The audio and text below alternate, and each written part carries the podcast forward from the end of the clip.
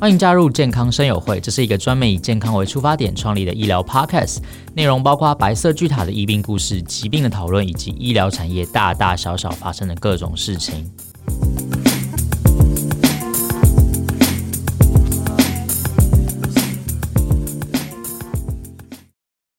欢迎来到健康声友会，我是主持人 Kevin。今天呢，我们很开心邀请到中国医药大学新竹附设医院的心导管室主任陈业鹏医师来跟我们聊聊。呃，一个可能大家都觉得非常耳熟，但是对他却是一知半解的一个疾病，就是心肌梗塞。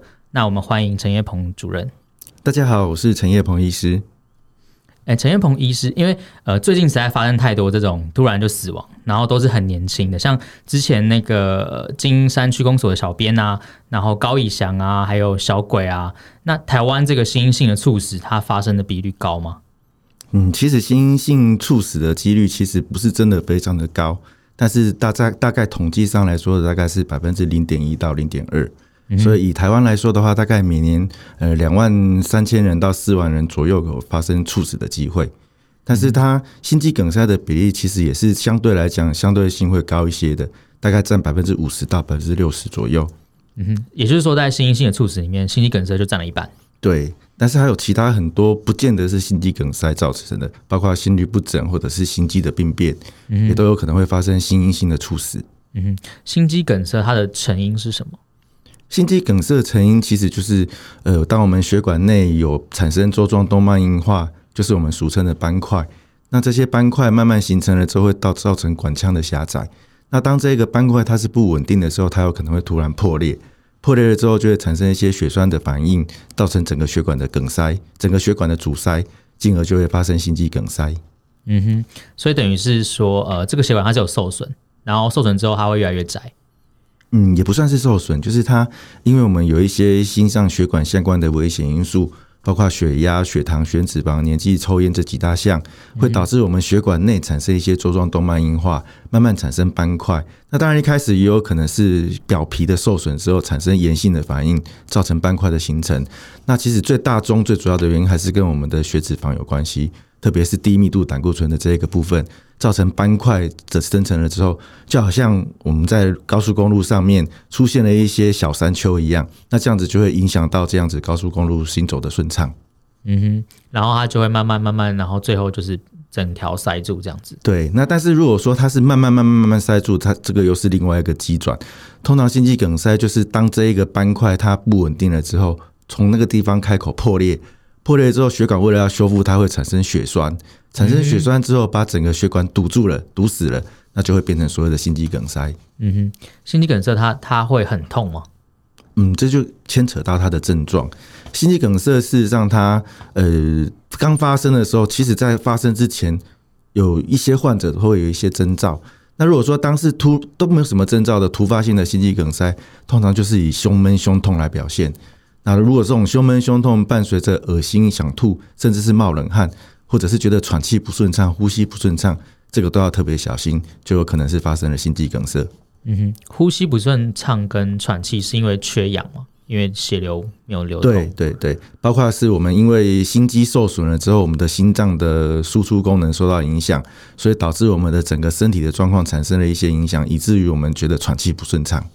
嗯嗯，哎，那这样子心肌梗塞之后，他如果送到医院，及时送到医院，然后这样做抢救的话，他一般抢救会怎么样去抢救？一般来说，如果说心肌梗塞到医院的话，就是呃，会马上看看看这个病人的情况到底是怎么样。如果就如果说他是属于阶段上升性的心肌梗塞，我因为一般一开始到医院一定会马上做一张心电图，因为患者到医院不确定说是不是真的是心肌梗塞。有可能是其他因素造成的胸闷、胸痛，或者是相关的症状。那做心电图，如果发现是截断上升型的心肌梗塞，这种意味着血管已经完全阻塞了。那这种抢救的动作就是马上启动紧急性导管，那借由导管的方式把血管把它打通。嗯哼。那所以在启动这个心导管的时候，我很好奇，他因为他这个时候他已经是塞住了嘛？对。那在这个过程中，他要怎么样让这个人继续活下去，然后再进行这个导管手术？呃，通常我们。呃，心肌梗塞发生的时候，病人有很明显的症状，就刚刚提到的胸痛、胸闷。但是这个病人他也许不见得会有生命迹象的改变。哦，就是他不一定心跳会停这样子。对对对，那那刚刚您指的这个部分是指猝死的部分。嗯，那当然就是马上进行急救的动作。那如果只是一般的心肌梗塞，特别是阶段上升性的心肌梗塞，有时候还是有机会到医院的。那到医院的这一种，当然就是马上启动紧急心导管，在最短的时间内把它血管打通，那置放支架，让这个病人可以恢复正常的日常生活。嗯哼，心导管手术大概会需要多久时间呢？嗯，要看血管的复杂程度。一般来讲，我们在当下会先把心肌梗塞那条血管把它打通。那这种一般来讲的话，我们时间顺利的话，可能十五到三十分钟之内就做完了。哦，但是有一些比较复杂的案例，可能甚至需要做到一个小时。嗯，但是其实一个小时十五分钟其实蛮快的。对对对，像我们前天才做一个病人，从进导管室到打通血管处理完整，才花十四分钟。十四分钟，对，所以它是呃也算是微创手术嘛，因为你只需要插一根导管进去。目前的话，就是我们大部分都是从手的桡动脉去做。哦，那在以往的话，我们必须要从属膝部那边的股动脉去做。那目前的话，大家的建议都是先优先，如果情况许可，都会先优先从桡动脉去做处理。那桡动脉的话，我们伤口就做小小的，大概零点二公分左右，管子粗细大小大概原子笔芯粗细大小。那借由这样子的方式到心脏开口去之后，把有狭窄的地方用导线穿过了之后，气球扩张术扩张术结束了之后，置放支架，那让血管可以达到第三级血流，这样子就完成了一个心导管。嗯哼，所以那个气气球主主任可以详述一下，就是它这个放进去之后，然后它气球撑起来放导管，它的过程大概是怎么样？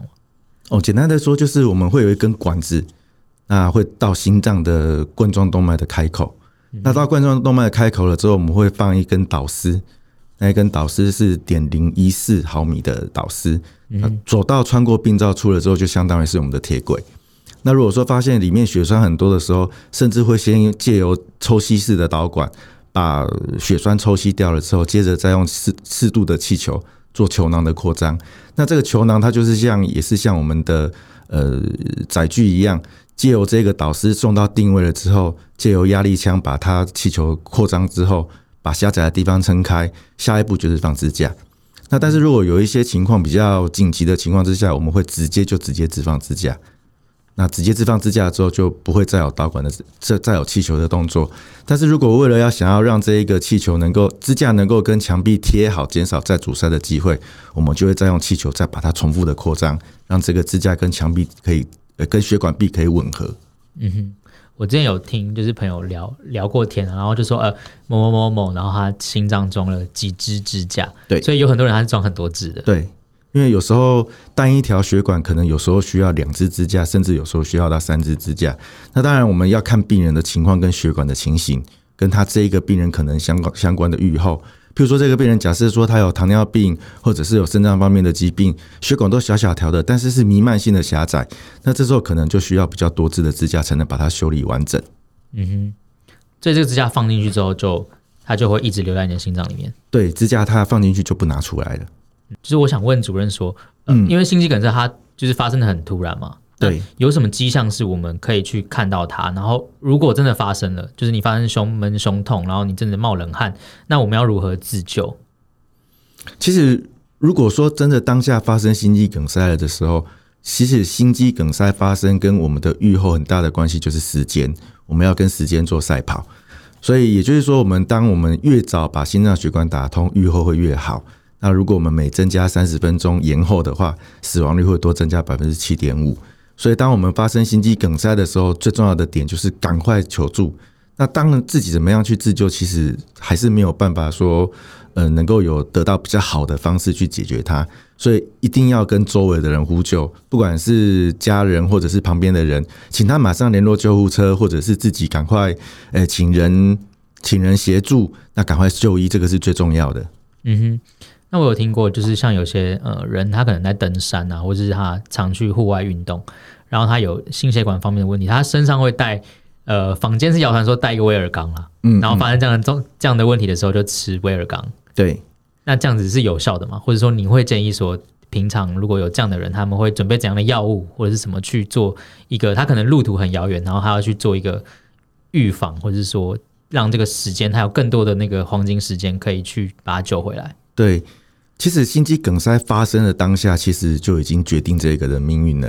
那事实上，坊间所说的威尔刚这个大概是没有效果啦，吼，因为它威尔刚它的机转并不是在让血管扩张的部分，所以它对于这个部分是不会有帮忙的。那当然讲到的就是最重要就是要抢时间。那如果说这个病人，我们可以再分成两个方面来说。假设这个病人之前都没有心血管方面的问题，那相对来讲，这个人如果假设真的运气不好，突发性的心肌梗塞，那这时候就是赶快赶快就是抢时间，赶快就迅速迅速就医。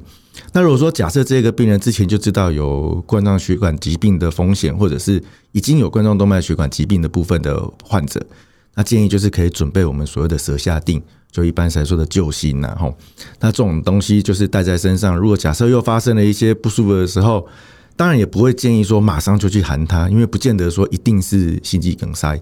但是如果说发生这样胸闷、胸痛、不舒服，甚至冒冷汗了，休息一下情况都没有改善，这时候就建议在坐着的情况之下，赶快含一颗舌下錠试试看，看看这个情况会不会改善。如果说有稍微改善，也是一样尽速就医。如果都不会改善，甚至情况已经觉得越来越严重，那就是建议尽速下山，赶快就医。所以很大的重点就是尽速就医。嗯哼，就不管他有没有这个药物，或者不管他现在这个药物吃下去之后他有没有缓解，都是要赶快就医，尽速就医，因为永远不知道到底心脏发生了什么事情。嗯哼，那当然很有可能是，呃，当下发生的并不是因为心肌梗塞或者是心心血管的事件。那这时候当然至少就比较不会那么担心。但是如果是的话，时间是最重要的一点，能够尽早把血管打通，那当然对这个病人的预后就会越好。其实心肌梗塞刚刚提到的最主要的五个危险因素，包括血压、血糖、血脂肪、年纪跟抽烟。那另外部分因素包括我们体重过重、日常生活压力过大，或者是过劳。过度劳累，这个情况都会多增加心肌梗塞的风险。所以，对于我们的三高、高血压、高血糖、高血脂，这个一定要把它控制稳定，希望能够达到治疗的建议。那另外一部分就是在于抽烟的部分的患者一定要戒烟。至于我们唯一不能处理、唯一不能预防的就是年纪。所以，随着年纪慢慢增长了之后，对于心肌梗塞的风险就会有某种程度的提高。所以，这个部分，这个部分当然就是。再借由平常的日常生活的保养来加强，那当然就是要规则的运动，那适度的休息跟做适度的休闲，减少尽量减少避免劳累跟呃过度过度劳累的情形。啊，主任讲到就是心脏方面，就是我们聊到最近发生的憾事，就是小鬼黄鸿升这个艺人。那想问一下主任说，就是因为他才三十六岁嘛，对，所以这个问题他是有越来越年轻化，然后相比之前啦。发生这样的情形的人是不是越来越年轻？还是因为是这个原因？是因为检查或者是什么？还是他真的有年轻化的趋向？其实以目前的台湾心脏学会、中华民国心脏学会或者是卫福部的公布，那整个心肌梗塞发生的人数跟年龄层确实都有下降的趋势。那以我们四十岁以下发生心肌梗塞的比例，占整个心肌比占整个心肌梗塞的族群比例来说，大概占百分之十三左右。那如果说就我们整个心肌梗塞近几年的统计来说的话，逐年有在增加的趋势，那年轻化的趋势也越来越多。一般来讲，我们在四十岁到五十九岁这一段时间，也算是比较多发生心肌梗塞的高峰。但是在四十岁以下，目前看起来年纪都有慢慢在增加。那从近近几年来统计来讲的话，大概整个情况增加大概三成左右。嗯哼。因为看其实名人像高以翔，然后到现在黄鸿升，其实他们都是四十岁以下。所以其实，在以往我们在就诊的就在看病人的过程当中，我们可能会对于一些三十五岁以下或者是四十岁以下的病人，以胸闷不舒服来表现的情况之下，都会比较认为可能比较不像是心血管方面的疾病。但是现在的观念就要开始改变了。有一些胸闷不舒服的患者，即使是心电图没有异常，症状典型的这种，还是建议需要把它检查清楚，确定一下是不是真的有冠状动脉血管疾病。因为主任是中国附医，然后在新竹嘛，对对，然后因为那边是竹科嘛，对对，那竹科那边他们有年轻化吗？有，很明显。嗯哼，对，像我们之前我在台中总院的时候，诶，常常四十岁以下病人发生心肌梗塞的比例不多。但是在新竹这一边发生年龄确实有年轻化的趋向，而且即使不是发生心肌梗塞，有一些症状典型是冠状动脉疾病的患者，检查进去血管有异常的，做了心导管之后，血管真的阻塞的很高。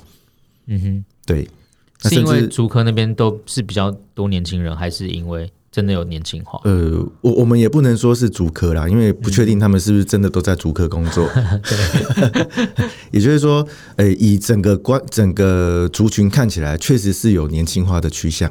这也跟就是生活比较有压力有关吗？对，也许啦，因为生活的压力本身对心血管就是一个风险。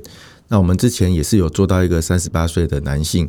他症状很典型，但是他的心电图没有什么异常。他甚至有在跑马拉松的人，那有在爬山、登百岳的人的人，那他就是借由其他的非侵入性的检查，包括合一的检查，发现他有出现心肌缺氧性的变化。因为他一开始是运动心电图有问题，那运动心电图有问题又三十八岁，为了要再更加的确认，所以再帮他加做了核子医学扫描的检查。那做出来检查之后，发现确实是心脏血管有心肌缺氧性的病变。所以把它做心导管进去，那做心导管进去之后，发现它的前降支几乎是百分之九十的狭窄。那这种把它处理完了之后，对于它的预后改善就会非常的好。嗯，所以也不是说，比如说你的生活习惯是好的，然后你的呃饮食是好的，你就不会发生这样的状况。对，对，对，因为像他，他他有在运动嘛，他有在爬，他有在爬山，对，所以他也不是可能生活形态的问题，但是他就是发生了心肌梗塞，发发生了阻塞这样的状况。对。那另外就是有一个要特别提醒的，就是在年轻族群里面，吸烟这个部分对心血管也是一个很大的风险。嗯哼，所以大概有很多，大概将近到七成年纪轻的族群发生心肌梗塞，几乎都有抽烟，大概占了七成的比例。嗯哼，所以抽烟是最大的一个，现在呃会让年轻人有这个风险，抽烟是最大的一环，其中一环。嗯哼，对。那喝酒呢？喝酒其实对于心血管疾病影响倒没有那么大。但是对于心肌本身的影响会比较大一些，甚至有一些呃酒精性的心肌病变或者是心律不整，都跟长期使用酒精这个部分有关系。嗯，所以如果偶尔小酌这样是 O OK 的，但是如果你是长期酗酒这样的状况，可能也是要多多注意这样。对对，但是也不可忽视，就是当我们饮酒过后造成血管的一些改血管生理的一些改变，导致的后续的心肌梗塞或者是心律不整，这个也都是有可能会发生的。会有人是喝完酒之后，然后心肌梗塞吗？很多哦，真的哦。嗯，对，喝酒它应该是血管会，就是它会扩张，对，表面皮肤的会会稍微扩张，对，没有错。那为什么这样会突然就是让心肌梗塞离呃发病的几率变高？有可能是心脏负荷不了，哦，酒精的关系，嗯哼，对，所以让心脏呃没有办法负荷的状况下，然后它就提早的，对对对。像之前就是有患者，就是喝完酒之后心肌梗塞，那就边做边吐，那也不知道他是不舒服吐还是因为喝酒的吐。现在就是在手术台上面，对对对，边吐这样子，就边吐。对，那因为这种我们一定要保护他的呼吸道，所以一定会让他头侧边。嗯哼，对，哦，这也是蛮特别的经验，边所以就边边边边边吐边做。对，那但是心肌梗塞有个很大的特色，就是呃，有些患者在做的过程当中，他会想要吐。会有呕吐的这个情况，那这个、哦、对也是为什么会有呕吐的？跟我们的交感神经的反应有很大的关系，所以他会想吐。哦，嗯，对，是因为你在做心导管的时候会刺激到交感神经？不是，是因为他心肌梗塞的时候，哦、心肌梗塞的时候关系导致他交感神经比较亢奋，而且再加上不舒服的情况之下想吐的。那有时候是在我们血管打通的当下是吐的，对，血管打通的当下会吐，对对。怎么那么特别？是因为血流突然通过吗？这呃，感觉很特别、呃。相连性，哎、欸，不太确定。但是就是，哎、欸，对于这样子的患者，我们在做心导过程、做心导管的过程中，可以看到这样子的情况。嗯哼，所以你们会特别在手术台上面放那个，就是可以让他吐吐的袋子之类的，就把它转侧面，然后都都是用当下的，譬如说布巾啊，或者是毛巾啊部分，让它赶快可以让它吐在上面。哦，对，但是就是重点要让他侧身，不能让他呛到。